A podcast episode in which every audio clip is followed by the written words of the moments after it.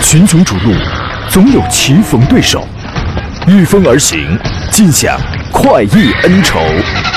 享受人车合一的至臻境界，你首先需要选对最合适的宝马良驹。精彩汽车生活从这里开始。买车意见领袖，权威专家团队聚会团购买车，专业评测试驾，主持人杨洋为你客观权威解析。这里是购车联盟。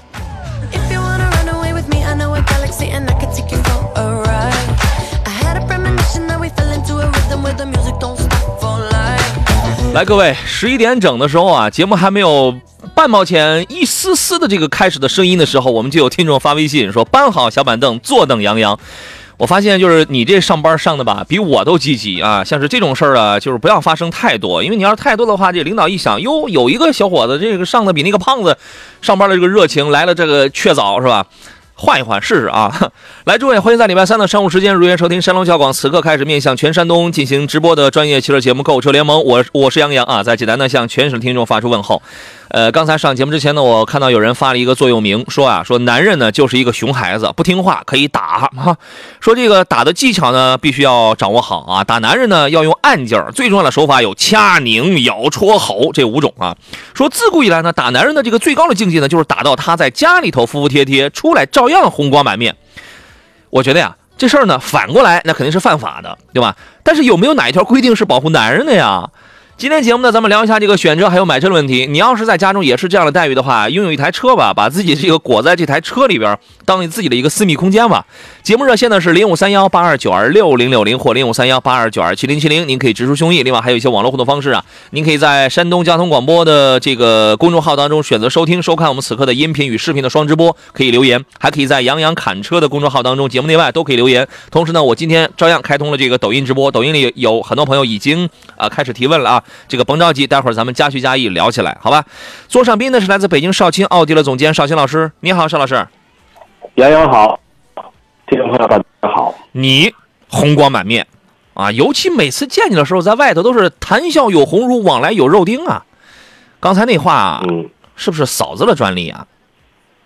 嗯，北京这边北京交通广播呢，大家都叫我少帅。嗯，谢谢。哎呀，我突然觉得我想回家，我我这个 这个节目没法做，你知道吗？我想回家，这接不住啊，因为他这他太不可思议了，你知道吗？啊，邵老师专专修奥迪多年啊，练就了一身的腱子肉，这个绝对不是为了跟嫂子还手，纯粹就是为了扛揍，这话错不了，对吗，少帅？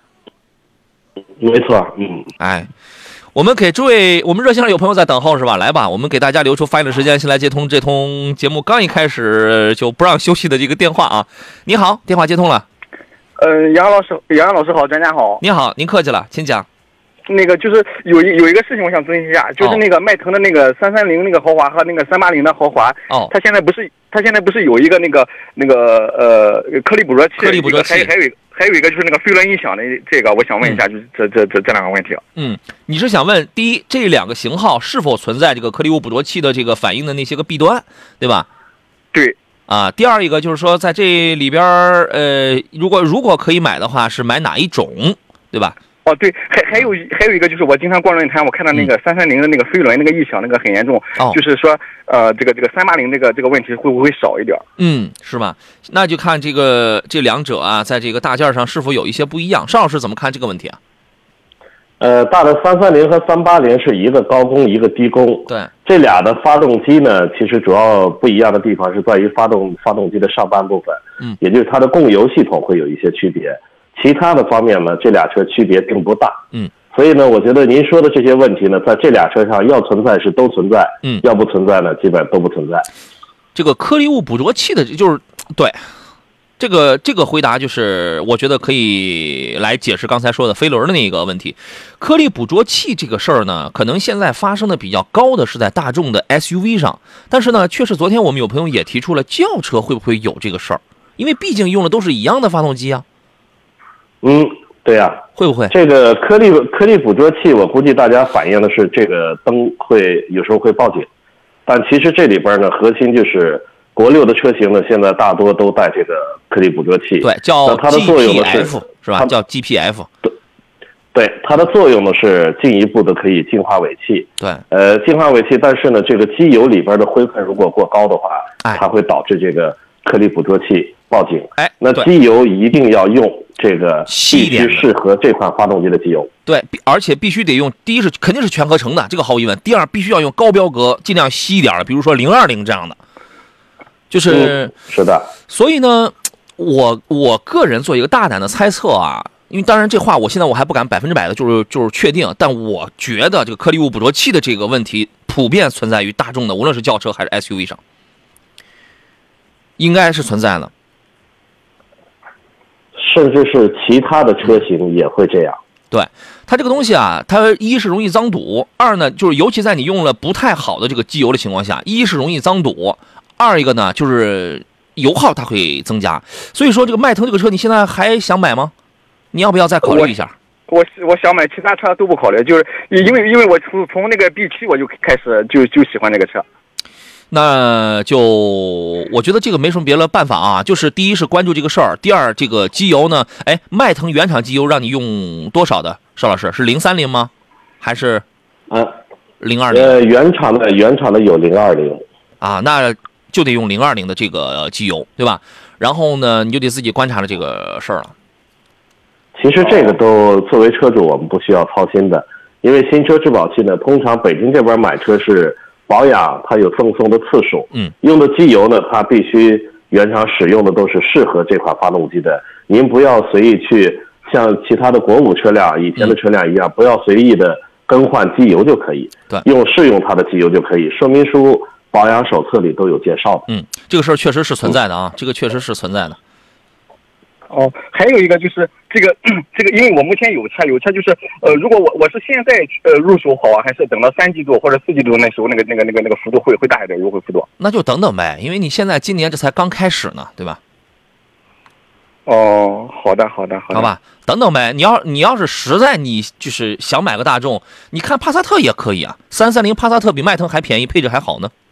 反正没有没有，我就我就就就就还还是感觉那个迈迈腾那个质感好一点。我觉得你可能产生了错觉，你知道吗？行，没没哦，行行行，好，我我不强改着你啊，这个你要买的话呢，你今年你可以等一等啊，你可以等一等。呃，你杨老师，你就是你，要是以你的经验的话，就是那个那个每年的话，哪哪个季度，就是三季度会会不会优惠，会会会呃，就是最大，或者是哪个哪个哪哪它不一？定最大，它不一定最大，但三季度你挑淡季的月份去的话，往往会更好一些，因为四季度买车就扎堆儿了。我是计划就是十呃十一或者呃十月一之前，就九月份，计划九月份入手。可以啊，你九月份你可以看，哦，好好好好，好吧？这个事儿呢，我觉得你再研究一下。你，我觉得你明明知道它有问题，还就这么喜欢，还就要买，你万一万一中招了，那怎么办？但是这别的也也没没没什么。这个随你啊那个亚洲龙，亚洲龙要是买的话，就我我觉得性价比的话，就二点零那个进取那个最低配的那个，别的雅阁也也也也也也行，这个这个当然这得随你喜欢，但是事儿必须要跟你要这个说明白，可能会有问题，好吧？谢谢谢谢谢谢好谢谢。好嘞，那到这儿了啊，好，好嘞，再见啊，谢谢老师，谢谢啊，啊不客气，好嘞，再见啊。好嘞啊，再见啊啊。这个事儿啊，因为这个排放的事在国外罚的非常的狠，但是国内呢，我们且看下一步有什么动作吧，是吧？呃，刚才我们有抖音里面朋友问了一些问题啊，比如说坤说杨哥，迈锐宝的一点迈锐宝 XL 的 1.5T 加 9AT 怎么样？我觉得这套动力组合还是可以的，就是动力吧，属于是那种简单够用的那种程度吧。配 9AT 啊，总比配七档的干式双离合配 GF 六这个变速箱要好一些。而且迈锐宝呢，现在就雪佛兰的存在感非常的低，你知道吗？雪佛兰的在全国的存在感非常低，但是它的有一个好处，有一个它就是有一个实用方面的一个好处是它便宜啊，它便宜啊，对吧？比一个比一个 1.5T 的君威呢还便宜呢，啊，它能满足一部分年轻消费者的这种，我也没花太多的钱，完了之后还拥有了一台中级车了这么一个梦想，对吧？邵老师对这个车的评价怎么样？我觉得这个车，呃，就像杨洋老师说的一样，这个车我觉得它最大的特点就是性价比高，对，性价比高价格合适。哎，嗯，好像前段时间北京是不是都是十万多、十万、十一万上？那你想想，这个事儿大概得是去年的事儿了。那你想想，你就以这个价格来做一个参照的话，那这个性价比多高啊！回到原点说，请杨老师帮忙推荐一下落地二十六万左右的七座家用 SUV，那就是裸车合着在二十二三万上，二十二三万的七座，你看六座那个四代的胜达，现代胜达那个车舒适性倒还真不错，就是这个做工啊要简单了一点啊，呃，然后优惠完了之后的价格，我觉得这个买不到什么。特别好的汉兰达那样的配置，但锐界是可以的。锐界的两两驱豪锐版，你降着降着啊，我觉得这个价格是没有问题的啊。还有什么别的吗？比较出色的真七座的那种？觉得首先是七座啊，我觉得也就是很怎么能买车怎么能精确到二十六万呢？我都想不明白。七座的汉兰达正好有一笔起钱要过啊。起步价都得在，就是落地都得在二十七八万，嗯，就是配置比较低的，就是精英版的都得二十七八万吧因为它裸车就二二十四万八千八嘛，嗯嗯嗯。如果你高配的更下不来，锐界是能下来的。呃锐锐界可以的，锐界你现在你终端你配合优惠完了之后，你这个价格是没有问题的，而且你也能买一个七座版本啊，好吧？你先你先看这几个。行者说，麻烦问一下，有了三六零全景影像，还需要并线辅助吗？这是这是两个功能，这是两个不搭嘎的功能，对吧？完全不搭嘎。三百六十度全景影像只是让你能看得见，它起不了什么主动辅助的作用，就是它不会主动的伸出手去帮你忙，它只是告诉你我我让你能看见。而并线辅助它是以要一个报警啊，一个震动啊，它在不同的车上它的这个功能表现它是不一样的，这是两项功能。你说你有了个三百六十度的全景影像怎么着？那你并线的时候你还老盯着你右边的那个屏幕看吗？对吧？那你也听不到什么报警的滴滴声啊，这是两种功能，好吧？心中有梦说，邵老师在杨洋心目当中绝对是大咖级别的，这么多嘉宾就只请邵老师吃螃蟹，虽然没兑现，但是有心。对我确实有心，虽然没兑现过。你看，我觉得，我觉得我在杨洋心目中不是这样的，有可能是啊心目中地位最低的，因为他不忽悠别人，他就忽悠我。还不如没心。我跟你讲啊，一花一世界啊，就是这个你的这句话，就是充分说明你看待世界的这个眼光跟你这个心态啊，有待于调整，有待你要你要你要多想一些美好的，美好的啊，嗯生活还是美好的。我都我都快抑郁了。哎，嗨，您这太夸张了东！进广告顺。好了，我们继续回到节目当中来啊。我们来说一个 Jeep 自由光召回的一个事儿。刚刚呢，Chrysler 根据中国的这个各种条例的要求吧，向国家市场监督管理总局备案了一个召回计划。呃，从即日开始呢，召回部分进口的2014到2015年款的3.2升和2.4升的 Trailhawk 高性能版本的自由光车型，一共是2549台。啊，分别是这个3.2升的呢，是生产于14年3月26号到15年1月25号。啊，都是进口版本的啊。然后呢，那个二点四升的呢是生产于一四年四月一号到一五年一月二十二号。原因呢是因为动力传输单元 PTU 的输入轴花键和变速器输出轴之间的相对运动，可能会导致输入轴花键的齿磨损，最终呢可能会导致变速器跟这个 PTU 内部的差速器之间无法啮合。如果发生这种情况的话，扭矩将无法在前轮跟变速器之间进行传递，从而导致车辆行驶的时候失去动力，车辆静止的时候，而且还会失去驻车功能。啊，存有安全隐患。啊，就是齿轮无法啮合了。它将给这批车辆，给这两千五百多台车呢，呃，免费刷新传动系统控制模块和电子驻车制动器的软件来消除安全隐患。但是我们要问一下这个邵青老师，他这个无法啮合，我理解它是一个硬件的一个问题啊，它为什么是用刷新软件的这个办法呢？呃，刷新软件呢，是它可以让这个轴的磨损减少，或者是这个磨损会降低，只能是这样。就是通过软件，比如说之前的扭矩输出了马力输出，它是比较刚性的输出，嗯，有可能会导致这个装置过早的损坏，啊就像是有些 CVT 的变速箱发动机的功率扭矩过大，嗯，变速箱寿命会缩短，跟这个道理是一样的。嗯，那刷软件管用吗？刷软件呢是让它的动力输出更加平顺一些，啊那这个花键呢轴呢，呃不磨损或者是少磨损的，它的使用寿命会加长，也会延长的。那为什么不直接换这个花键啊，或者说其他的这个齿啊这种硬件呢？成本高。其实呢，很多的召回就是这样，厂家它是以最低的成本。其实如果说这个硬件本身它的使用寿命是过短的，厂家应该召回的话是把这个过早磨损的这个装置、这个配件给它换掉。但是对啊这根轴在变速箱的内部需要彻底的解体变速箱。那在质索赔的质保期内呢，通常变速箱是不解体的，嗯要换一个变速箱的总成。嗯，那这个我们都可以想象得到，呃，损失是非常大的。耗时通、过软件耗力、耗钱是吧？嗯，对，耗时、耗力、耗钱。所以说刷个软件，你这个这是多么简单的事儿，也没这个也没什么成本，对吗？嗯，哎呀，隔靴搔痒啊，这个是。呃，同时呢，还会对于这个 PTU 因为召回原因产生的故障的保修期限延长到八年，啊，八年或者二十四万公里，以先到为准，好吧？反正就是开着这批车的朋友，如果你的这个自由光啊，还有你的这个玩呃这个都是自由光啊，如果是在这个批次当中的话，抓紧时间联络一下您的这个经销商啊。呃，东营的啊，大海说途锐跟叉 C 九零，请对比一下这两个车呢，我觉得完全是两个时代的产品。他应对的，让热线朋友等我一分钟，他应对的这个也是也可以讲是两种人吧。可能这两种人有一个共同的点，就是相对儒雅，相对低调。但是呢，你再你再细分一下，从职业特征上，从这个年龄段上，从要求上，可能又会有一些不一样啊。您是怎么看待这两台车呢？反正现在价格都一样了。对，价格是一样了，但是途锐和这个叉 C 九零呢，这俩车虽然都是中大型的，但是途锐尺寸还是要小一些的。嗯不管是后备箱的空间也好，还是这个前后排的这个乘坐的空间，嗯，途锐的空间会稍微小一些，但途锐的操控会更加灵活，因为嗯叉 C 九零车大，配的是二点零 T 的发动机。对，虽然参数看着还不错，但是途锐呢有 3.0T 可选。对，途锐的这个驾控感啊，会更紧凑、更更紧致一些。但是呢，叉 C 九零它的这个，尤其那种电气化给你带来的这种舒适、这种享受的话，仿佛就领先了这个途锐至少三年一样。它非常的舒服，尤其在巡航上来，它而且它更讲究科技感，它也非常的舒服啊。看您自个儿怎么来琢磨，好吧？来，我们接通热线上等候的这位朋友，你好，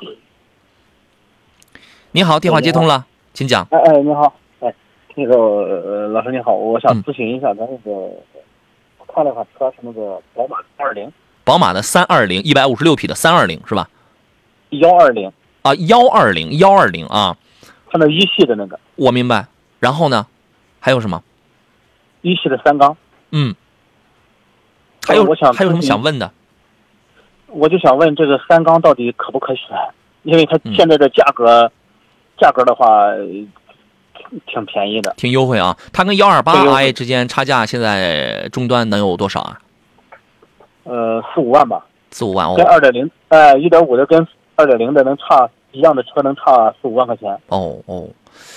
一系这个车是您开吗？还是说孩子开啊，或者怎么着呢我？就想给给给家里添辆车啊，啊，添添一辆是吧？就是对于这个空间肯定是没有什么过高的要求了，哦，我我 对我不要求空间。啊，对，因为这个车空间太小了。我跟大家分享过，我说我我原来我我我要在这个车后备箱，我要塞我我要我要塞一个轮椅，你知道吗？怎么都塞不进去。后来塞那个那塞那个后排，哎呀，这好容易才把车门子才给关上，你知道吗？呃主要就是这个 B 三八的 1.5T 的这个三缸机器啊。邵老师，您的这个啊，邵老师您这个嗯好，邵老师您的评价是怎么样的？三缸的发动机我已经开了大概现在五年多的时间了吧？嗯是我是开的是宝马 mini 的三缸你那个个时间还早，啊，你那个生产的日期太早了，你那个嗯还要早一些。对啊，那三缸发动机，我觉得对于三系也好，mini 也好，我觉得动力第一是够用的。呃，但是这个发动机呢，在低速的情况下的震动、嗯噪音要比这个其他的四缸发动机要偏大一些，还是有一点因为它还是偏对偏运动。其他的这个发动机还算是稳定吧。嗯，我很早的时候啊，我就开过，因为一系啊，还有三缸的叉一那时候刚出来的时候，我就专挑三缸的开，因为四缸我们都太了解了，所以我就专我就我就专挑了这个三缸的开。呃抖这个抖动非常的轻，为什么宝马用了一系列的什么双质量飞轮啊，这个平衡轴，它用一系列的技术去尽量去做一些平衡，调教了也非常到位。然后呢，这个噪音肯定是有，但是宝马你嗯你你别说三缸，六缸的宝马噪音也一样大。所以说呢，就是我个人觉得呀，反正我我我个人觉得讲究这个十几万的成本来讲的话，目前我是可以接受宝马的这个三缸，而且宝马的三缸给我的印象还不错。对我我我我这因为因为周边没有开三缸的，嗯所以呢，但是对这个品牌呢，我又比较认可。嗯我感觉如果如果它这个三缸真的像蹦迪一样那样抖的话，我感觉它不会喘了就，不会它一直在喘这个东西对啊。，你看有的人呢，他就是去检测这个三缸的抖，他是怎么回事？他把舱盖打开，然后呢，因为很多这个发动机盖它都是塑料的嘛，是是树脂塑料的，然后呢，他就看他就看这个树脂塑料，哐哐哐哐，然后就在那抖得很厉害了。就哆嗦在那啊。对，他就他就晃得很厉害，我见过这样的。但是呢，还有的车是你把舱盖你盖上，你坐进舱，你坐进舱内，你发现它的这种抖动，它传递不到舱内来。所以我，嗯嗯我觉得这种还好吧，我觉得这种其实也就无所谓吧，邵老师，无所谓，无所谓，无所谓啊。对吧？无所谓。其实我开着，我感觉就是除了噪音大一些，嗯没有别的不适。动力是这个发动机还是很给力的。哎，就是空间太小了，然后那个它很有意思，它在后排的头顶上给你掏了两个碗儿，你知道吗？让你能坐开。啊，空间太小了，这个，嗯，好，谢谢您，好，那您考虑好吧好？，谢谢，哎，谢谢您。好嘞再见好嘞拜拜啊再见啊。呃，我们刚才有朋友问的这个东营的美多厨房问的是杨老师好，塞纳家用建建议买哪一款？国产的塞纳得今年年底、明明年上半年才能出来了。我觉得现在平行进口的塞纳现在还能买到吗？现在可应该也是国还是国五的排放吧？那个三点五的四驱的六缸的那个塞纳，我觉得那个是最棒的。但是现在可能排放上是不是跟不上啊？你要等新款塞纳出来之后呢，平台换了，颜值高了，配置舒适性好了，好家伙，还给你用二点五的混动啊！先期一定是先卖二点五的混动，大排量我我估计在国内可能要悬一点。那这个发动机现在它是有问题的，所以所以所以这个、这个这个是我的观点啊。如果现在还能买到平行进口的话，那那个多好啊！三点五四驱，你你买一个末版，买一个加版的，多好呀！美版的也可以。邵老师觉得呢？我觉得我个人比较喜欢新款的这个外观和内饰。嗯，呃，二点五的油电混呢，而且我个人呢，其实我对动力追求比较小。嗯，呃，虽然说动力一般吧，但是二点五油电混因为它的经济性比较好。嗯，呃，再一个在低速的时候，纯电的模式堵车这些油耗都不会有大幅的上升。嗯，我是喜欢新款，您不妨等新款出来看看，做做对比，再做决策。可以等啊，反正现在老款可能排放也跟不大上，是吧？进口的啊，来，我们接通热线上等候的这位朋友，你好，喂，你好，电话接通了，请讲。呃，杨洋你好，邵老师你好，嗯，你好，你好，呃，我想有两款车，我现在通通过三幺五，我不大敢买了，就是那个骐达的那个变速箱，嗯，能不能买，杨洋？其他速我个人觉得是能买。你你我是这样想啊，QX 零的 Hybrid 的那个车呢，我当年我还开过。哎，英菲尼迪出来问题了，就是那个呃 2.5T 那个机械增压了，是吧，邵老师？对，嗯，那个车呢，我当年，啊、嗯，那个车我当年我还开过，跑过两千多公里，哎，我没觉得有问题。它可能它是在大排量上配那个叫做 CVT 八那个变速箱，呃，叫 CVT 八，它混动上应该叫 P two 还是叫什么叫什么型号？大排量上配那个变速箱呢，我觉得可能要悬一点。但是你一个骐达一个一点六升的配一个 CVT，我觉得这个有什么可担心的？啊，对杨洋，那我问一下，呃好，邵老师，那这个骐达和这个飞度比是，这女士开买哪一个比较好？呃，我觉得女士开的话，我觉得飞度更可爱一些，但是飞度现在就是配置其实很一般，因为全全系都是那空叫绒。布座椅，还是一个高科技的吧，对布座椅。织布座椅，然后我我不知道你要买哪个配置啊，前盘后鼓，就是配置上是真不厚道呀。那其他还可以是吧？我觉得其他没有问题，因为我身边本单位啊有很多开骐达，而且开了很多年的，都是女孩子，然后或者这个中年大姐，然后就开这个，就是这样的小排量啊，它没什么问题，你知道吗？哦好好。哎，邵老师啊，嗯，你说，哎，我我在呃下午听你那个北京台那个节目很很好。哈，谢谢您的关注。嗯，您怎么听的呀杨洋把？你 经常来北京吗？这这赶快得还给你啊！啊什啊，么什么还给他？螃蟹，螃蟹，好，三年了，你看几年了，哎邵老师得抓紧时间要啊！他要我也啊，不给，这是，要我也不给。我跟你讲，你看这还请来帮手了，你看啊，说花了多少钱雇的这是？我觉得像大哥这样打抱不平的人太多了。丫丫，我觉得呃您呀也要珍惜自己的这个人设。对我得我我得珍惜我自己的节操，你知道吗？好嘞，来，接下来进入广告时间，两位稍事休息，再见，拜拜。真该进广告了，就是真该进广告了。最不提说新塞纳回来后，如果加价，会不会带动平行进口的也涨价啊？看排放嘛得。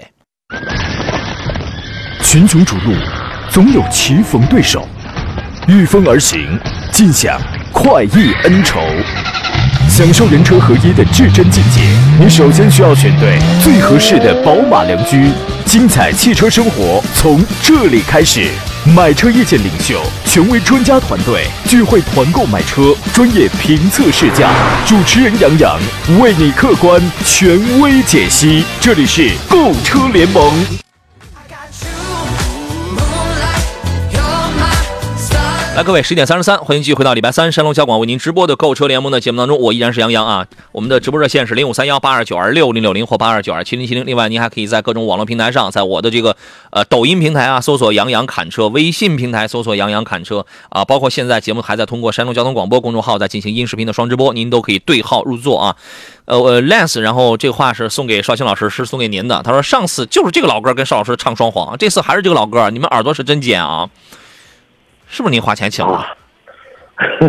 我没花钱，啊，没花钱就自己就请的，可见你俩这个人性啊，真是真是凑一块儿去了，你知道吗？李军说，软件成了临时工，因为刷软件成本最低，总是被黑过。呃 w e n y 说，杨哥好，我看论坛里都在说明年 X 五宝马 X 五要国产的事情，我想问一下啊，这个买叉五有没有必要等等国产？现在买到时候国产会不会影响影响二手车的残值？这个等与不等啊，全看你的心交不交，是吧？呃，国产肯定会便宜点。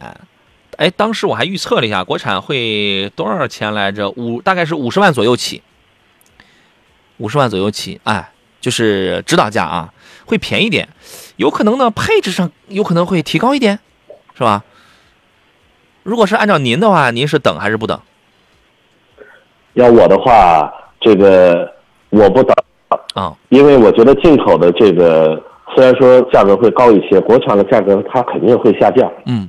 肯定会下降。但是进口的品质的，尤其在内饰一些用料呢，嗯。进口车这方面，我觉得做的还是整体在用料方面还是比较扎实的，哦，是吧？就一分价钱一分货。嗯，嗯、也是，反正国产之后呢，有可能我猜啊，这个不是官方消息，咱们就畅所欲猜啊，可能大鼻孔给你又配上了，激光大灯在高配车型上肯定是这个这个是不会缺席。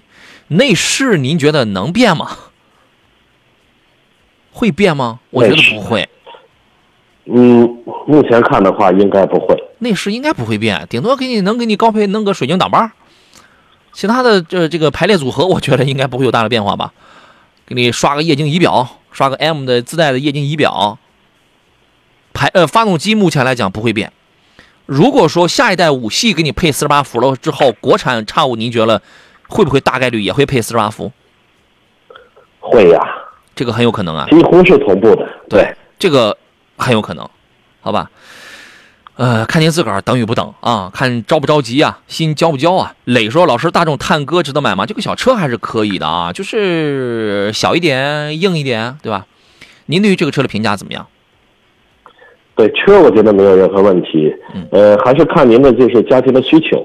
如果您觉得空间这些真是要够用的话，不用说，肯定可以。嗯因为目前看价格的话也合适嘛。嗯目前所有做一汽大众的这些店呢，目前看的话，他们的盈利都不是很好。嗯他们不是很好呢，反倒说明这个车利润就低，是，可以买。我觉得买这个比买捷达这个品牌要好啊。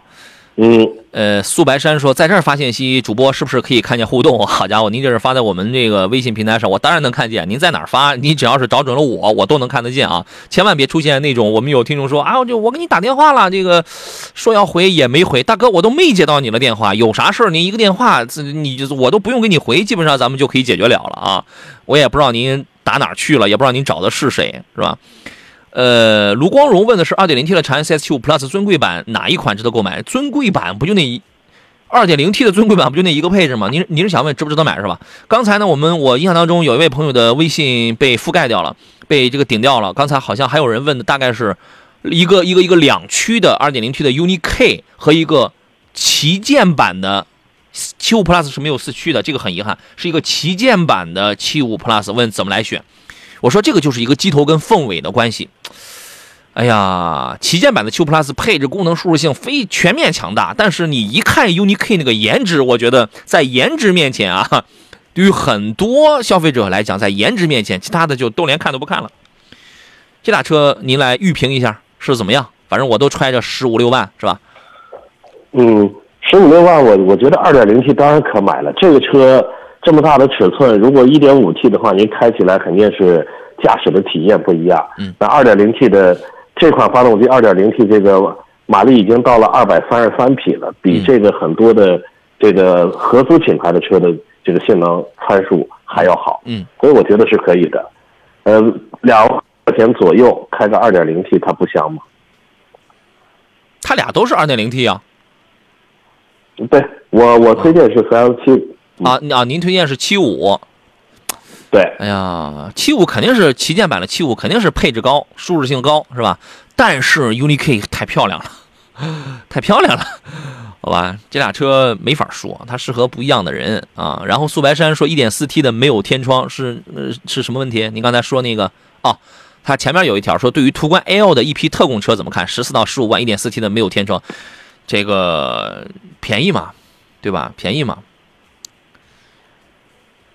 那个车，对你最好自个儿先去试一试。如果你觉得二幺幺一百五十马力的这个动力，你觉得哎够用了，我就一个人开，我就一两个人用。我平时我对开车，我也没有什么动力，我也没什么速度与激情的这种选择，我开了超级慢，是吧？那这个排量是可以的，就是说它能用，但是不够用，它能用啊。作为十四到十五万的这个途观 L 啊，肯定这个配置啊、做工啊这块你就得忍受啊。我觉得车没啥问题。想买你你就可以考虑啊，呃，还有朋友六六六啊，他问的是天籁的二点零的自吸跟雅阁该怎么来该怎么来选啊？你不觉得天籁的二点零升动力要肉了点吗？呃，邵老师您会怎么来选？我会选雅阁，嗯，为啥？因为因为雅阁会更比天籁还要皮实耐用一些啊天籁的这个其实大家好多时候的焦点都聚焦聚焦到它这个过去的这个变速箱的口碑不好。嗯雅阁我觉得整体的还行，嗯就说它这个没什么瑕疵，嗯大家没有什么爆发的这种批量爆发的故障。嗯嗯，好吧。但是你如果拿二点零 T 的天籁跟一点五 T 的雅阁去去比较的话，一点五 T 的雅阁真的在这个动力上，这个真的它就是完全不是对手了，完全不是对手了，好吧？您去试一试啊就可以了。你连试都不用试，你这这很多人是这个活在网络上的嘛，你通过你就查账面数据也行。然后这个完全差三四十匹、三四十牛米，那你就想想，那个感受是绝对不一样的啊。娟的问题是，领克零六跟东风的跟东风风行的 T 五 EVO 推荐哪一个？EVO 那个 T 五 EVO 那个车真漂亮啊，长得跟大青蛙似的，长得跟保时捷似的。但我选零六。这个邵老师呢？嗯，EVO 是不错，我也选领克零六。这个你说说你的理由我觉得因为领克呢，第一，这个很之前啊，这些车已经在市面上开的很多了，嗯保有量也出来很多了。我觉得口碑，呃，从使用者的口碑这一块，我觉得这车介绍都不错，而且车的外观呢，我觉得也确实够时尚。马路上现在的保有量也越来越大。对，呃，我我的个人观点，这话不一定对啊。零六更像是一款城市精致用车。风行嗯 T 五的 EVO 呢，你第一眼看很个性、很另类，但是它更像是乡镇青年用车。这这个话说的挺不礼貌啊，对吧？挺不礼貌。哎，你见过有一种手机吗？就是有一种手机，我原来我一个舅舅他用那个手机，屏幕老大，然后样式很好，还能插网线，你知道吗？给我的感觉就是这种，还能插网线，好吧？我没有其他的这个意思啊，我就觉得，啊、现在无论从品牌的这个知名度啊，从硬气程度啊，包括各种保障方面啊，我个人确实觉得领克零六可能会更好一些，好吧？您琢磨琢磨啊。斌哥哥说，听了你们的建议后，提了二零款的迈腾三八零豪华。你看，你提二零款的迈腾三八零豪华，就可见你这个提车这是很早之前的事儿了，已经跑了四千公里了嘛。说这个捕捉器双离合故障没遇到，没遇到，你后边你你是肯定的语气还是打个问号啊？说 G 幺七该怎么加呀？首保住，首保住，你后边我也我也你也这个没说完啊。邵老师怎么看这个问题？呃，是汽油添加剂呗。对，汽油添加剂呢，这个 G 幺七呢，就您就是在每次加油之前先给它加进去，然后再加油，这样混合会更好，它的性能呢，这个能才能体现得出来。嗯，然后 G 幺七要加的话，比如说每隔个三万公里要加的话，连着加个三箱油，嗯，它的效果会更佳，因为它清洁起来的速度要效率会慢一些。嗯毕竟是经过一箱油的稀释以后，嗯，它的性能肯定会这个很慢。是吧？行，好吧，你那个颗粒捕捉器的事儿呢，你自己先观察看能不能遇得上，因为这个毕竟也是最近爆发出来的这么一个问题啊。比如说杨老师，奥迪 A 五怎么样？这个车没什么没什么问题啊，就是看你买哪一个配置，反正。呃，之我那个之前接触的 A 五配置真的都不是很高，但但是这个车操控性是有的，开呃而且也这个比较的帅，对吧？这个操控性也是不错，这个加速也是非常流畅，三代的发动机也不烧机油啊。您在维修的时候有没有接触到这个车有一些问题吗？没什么问题。嗯，A 五呢，目前换的这个三代的发动机，像过去老的 A 五，尤其是这个变速箱这一块，确实也问题不少。嗯但是现在三代的发动机加上这些新款的这个双离合的变速箱，故障率已经大幅的下降了。对发动机也不烧机油了变速箱故障率也也明显的这个几乎没有什么故障了。对，只是说在有些有些车友可能不习惯的是，双离合的变速箱会有一些换挡轻微的顿挫，对。因为它的动力传输比较刚性，嗯。比较直接嘛，对所以这个轻微的顿挫了，也包括变速箱会出现一些噪音了、响动了，在切换档位的时候，嗯。嗯。其实这些都正常的。行，就是任何车它的机油其实都是有正常损耗的。来，各位，我们回到今天最后一段的这个节目当中，陈呢给我留了个言，他说杨老，他说杨老师好，马上要退休了啊，祝贺您功成名就啊，这个给我们的社会发展做出了卓越的贡献，马上要退休了啊，祝您快乐。他说呢，想买一台车送给自己啊，看中了一款奔驰的 GLB 200，基本是在市区开，因为长途有高铁嘛。对，麻烦您给评论一下这个车的优点跟缺点啊。老同志要退休了。是吧？就这个年龄段来讲的话，我个人觉得，对于品牌跟品质的要求要远远高于对于动力跟操控的需要。啊，邵老师觉得呢？GLB 200适合吗？呃，我觉得适合啊，因为这个车毕竟第一是价格也不贵，一点三 T 的发动机，虽然说动力是差一些，但对于一个就是退休的老同志来说，我觉得动力应该没什么，就是说平时需要拉一车人了，需要这个比较好的动力输出了，我觉得够用，嗯够用。嗯在奔驰里的价格也算是性价比算是高的车型，与其他的车型比，它是有优惠的。嗯嗯。呃，我觉得这个这个车呢，就老同志这个需要来讲的话，应该是问题不大。但是呢，我换一个角度，我确实觉得 GLB 不，它就是现在这个价格，我觉得它都不值，你知道吗？它，我确实觉得这个这个车是挺唬人的，它它属于是一台出来圈钱的车，跟雷诺克雷宾完全一样的技术，完全一样的底子，然后因为车标不一样嘛，然后哐哐就贵了二十万，是吧？就就这个，而且刚一出来还没几个月的时候就，我记得当时是在去年。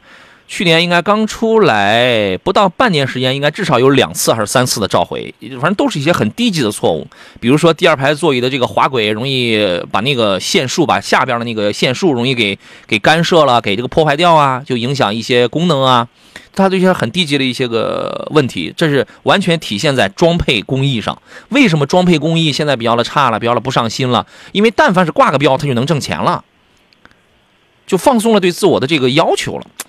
所以我就觉得，我首先我觉得这个车呢你能买，但我另外一方面你能买，我这个不代表我觉得这台车值，啊，这个是两个观点，这个是两个角度，好吧？呃，磊哥说，沃尔沃的 x C 九零跟凯迪拉克的 x T 六家用该怎么来选啊？舒适舒适性是首要的，后续费用该怎么样啊？纯家用，讲保养的话，x T 六比沃尔沃九零还更贵呢。但是讲配件的话，我觉得你要讲维修的话，这两个好像就是五十步笑百步了吧？但讲常规保养的话，叉 T 六要更贵一些啊。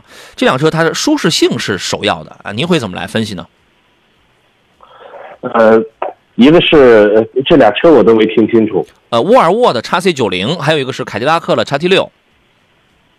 叉 T 六、叉 C 九零，对，这俩车的话，我可能更倾向，要我个人的话，我会更倾向于沃尔沃。我觉得同样的是这俩车型呢，我个人更喜欢这个沃尔沃的这个空间了，它的外观了，它的内饰了，我个人更偏好这个。呃，排量呢其实无所谓，因为我我对动力追求是不高的。嗯 OK，嗯可以啊，那那就这样就好了。青山绿水间说，一定要告诉他 GLB 是一点三 T 的，他应该知道，是吧？他既然看了这个车了，他应该就知道啊。呃，西安昌荣说，抖音上老师的声音有一点小，微信直播信号挺好的，哈，谢谢。因为这个抖音直播用直接用的是手机的这个就是收声嘛，用直接用手机这个收声啊，可能声音会稍微小一点，您受累啊。最不提说，两位建议新手女司机入手领克零三加吗？谢谢，我同事非常喜欢它的外形，我不建议，她驾驭不了。我觉得新手女司机真不一定能驾驭得了这台车。好家伙，再一听那个噪音提速稍微上来一点，哎呀，就吓得就是不行了，也分不清油门跟刹车了，那这不要了命了吗？能不能求稳一点啊？你毕竟是一台五秒九就可以破百的车，两百五十四马力，三百五十牛米呢，你指望一台一个新手女司机，这个车你即便你轻轻的去开，那个声浪那种感受，因为它的油门是非常灵敏的，油门非常灵敏的。我觉得新手女司机真不一定能开得了这台车，您觉得呢？新手女司机开这个车，确实它的性能，它是属于性能里边这在同级别车里、同价位的车里，它是一款性价比极高、性能极好的车型。嗯，但对于新手女司机，呃，因为女司机呢，当然也有手艺非常好的，但是作为新手的话，手艺一般，我觉得还是感觉您驾驭不了。对新手，我觉得这个就不分男女了，手手艺可能都属于是刚刚起步阶段，是吧？都刚刚起步阶段，我觉得这种车不适合他，非常不适合他。我不是说他买这个车浪费啊，不是，人家人家有钱，人家爱买什么那就买什么。我是觉得从安全角度考虑的话，这个车对他来讲不安全，但对我们来说，这个车很棒啊，很好啊，是吧？它就很香啊，我。一年前还是应该是一年多以前吧，我我差点我就买一台这个车，这个过来玩。后来我一看这个车空间太小了，我本身又胖，然后家里人员又多，是吧？这个车就是它就是一个一个一个人的车。我也过了那个耍帅的那个年轻的年龄段了，你知道吗？我现在讲求的是给家人的东西要更多一些，我就差买一台 M MPV 了，真的是这样的啊。新手女司机换车吧。刚才有朋友问到的是奔腾的 T 五五这个车怎么样？我前两天我还刚开了它那个牛奔版 T 五五，是介于 T 三三跟 T 七中间的这么一个车。现在最终的售价其实还没有出来啊，给了一个抢先的价，一个是十万四千八，还有一个是十一万两千八。我记得那个低配大概大概是十万四千八啊。然后呢，这个它是一个紧凑级的 S 哎这个 SUV 吧，呃，还是 1.5T 的那个中国新十佳发动机，二零二零年的中国新。这个车呢开起来还挺有劲儿的。配的是七速的湿式双离合，这套动力匹配已经不是第一次在奔腾车上用了，最早的 T77 啊，三代 B70 都用这个了，所以说它的匹配哎越来越没有顿挫，越来越平顺，提速真的是还是比较流畅的，我觉得属于是那种呃比够用再高一个级别。啊，就是我觉得小排量嘛，也已经是完全 OK 了，已经是完全 OK 了。然后呢，整个的在呃内饰啊，双十二点三英寸的双联屏是吧？那个飞航的那种挡把的这个设计，还有运动风格的这个皮质座椅，而且那个车门板那个位置也有那种呃跟那个皮毛一样的啊，就是那种可能也不是完全的 Actera。啊、也是那种皮毛的那种风格吧，就是那种包裹，是吧？两米六五的轴距，前后排也都这个够用了，而且这一代在隔音方面也做了一些个提高。它呢，就是特别是，其实现在它这个一出来之后啊，T 七七奔腾 T T 七七这个定价它就比较尴尬了，它就比较尴尬了。T 七的级别其实是比它高的，但是呢，现在讲终端优惠的话，T 七比 T 五还便宜呢。但 T 五这个车它又是个最最新的，无论从家族化的颜值还是这个配置上来讲，它这又非常符合年轻人嘛。我我我个人觉得这个车你可以研究一下，但是现在还没有最终上市啊，最终的这个售价可能还会有一些变动，好吧？呃，最不提说我们几个同事给他推荐了都是用缤越练手，可是人家不要啊，那就随他吧，那就随他。这个以后这位女士开车的时候，希望路上的行人都离她稍微远一点啊，稍微远一点啊。刘涛说：“你好，杨老师，凯捷这个车可以吗？一年三四万，住城里，平时送货往返城乡。杨老师临沂的朋友啊，是吗？老朋友了，这是啊。您觉得这个车适合他的需要吗？五菱凯捷，我觉得完全适合这个车。我觉得不管是家用也好，还是这个拉货也好，嗯它都不错呀。档次呢，虽然说十十万左右的价格，但是我觉得档次 MPV 这个这车真的特特别实用，对，二排舒颜值还好。哎，二排舒适性还是非常不错的。我觉得这个车它没有大问题，因为它用的无论是底盘还是发动机还是变速箱，它都是很成熟的东西，都是都是之前在别的车上久经考验用过的。重点呢，你就考虑，哎，颜值是可以的，对吧？然后呢，座椅的舒适性，我开起来舒适性是是有的，其他大件大的问题我没有。我们确实很难保证。其实我们你就不要说它了，你花几十万的车那又如何？你能你能保证我花了很贵的钱它就没有小毛病吗？你是保证不了的，谁都保证不了的。它有一个巧不巧的因素，所以说既然这样的话，那我们心情我们就坦然就可以了，对吧？然后只要它的大的方面、大的功能性方面，它符合我们的这个要求，也挺舒适的，也挺实用的，我觉得就可以。而且五菱凯捷在二月份的 M MPV 排行当中是排第一还是排，反正至少是肯定是前三，第一还是第二来着？我瞥了一眼，然后忘了啊。刚才那位女士要买那个领克零三加的那位啊，我觉得给她推荐一个相对来讲，她如果很喜欢这种激进的操控，我们退一步，我们不需要零三加那么激进的操控。比如说，我们买个十万出头的，我们买个十几万，我们我们买个十一到十五万区间的这个车，行不行？同样颜值不错的，动力也也是也也是属于动力操控范儿那个有的，玛利亚扭扭矩比零比零三加稍微弱一点的，可不可以？我觉得这是一个路子。你比如说，你可你可以让他看看吉利星瑞，星瑞是二零二二年杭州亚运会的官方指定用车，对吧？它是十一万三千七起，现在买车价格没有优惠，是一个四年十二万公里的一个免费保养，分期给你贴七千块钱，你可以到经销商那儿去问一问，他要不比不是不卖嘛，你你自个儿去看一看。就是这个呢，动力肯定比零三加要弱，但也是属于好开的那一类，让他拿这个先练练手吧，我是这样以为的，好吧？呃，程留香是我们抖音的朋友，他问凯捷怎么样？这个车刚才已经说了啊，我觉得舒适性还是不还是不错的。回头我们找一个呃深度试驾车，我们试一试。这个车上市有一阵子，我到现在我都还没有开过，你知道吗？啊，但是感觉上还是不错的。回头我们试一试啊。呃，今天节目咱们就要提前到这儿了。还有朋友问的是昂克威的艾维亚版本啊，我觉得昂克旗的那个艾维亚版本那个舒适性跟那个豪华范儿要更好一些啊。你看一下这个这个价格能不能接受一下？啊，因为艾维亚版呢，它这个就是在配置啊，在这个做工方面确实要好，要它要好很多，而且价格降了之后，我觉得这个性价比它就凸显出来了，是可以买的，是可以买的啊。感谢邵青老师来做客，咱们就下回节目再见吧。好，再见。好嘞，再见。节目以外的时间，欢迎无论是在看我们视频直播的朋友，还是节目以外的朋友，您都可以这个通过呃搜索“杨洋侃车”这四个字啊，找到这个微信公众号呀，找到我的这个短视频平台上的这个账号，可以关注，可以随时再找一条这个视频给我留下问题，我会亲自回复给你啊。第一个杨是木字旁，第二个杨是提手旁，单人旁，侃大山的侃，杨洋侃车，加微认证那个就是我了。好了，诸位，祝您午餐愉快，咱们明天中午的十一点准时再见，拜拜。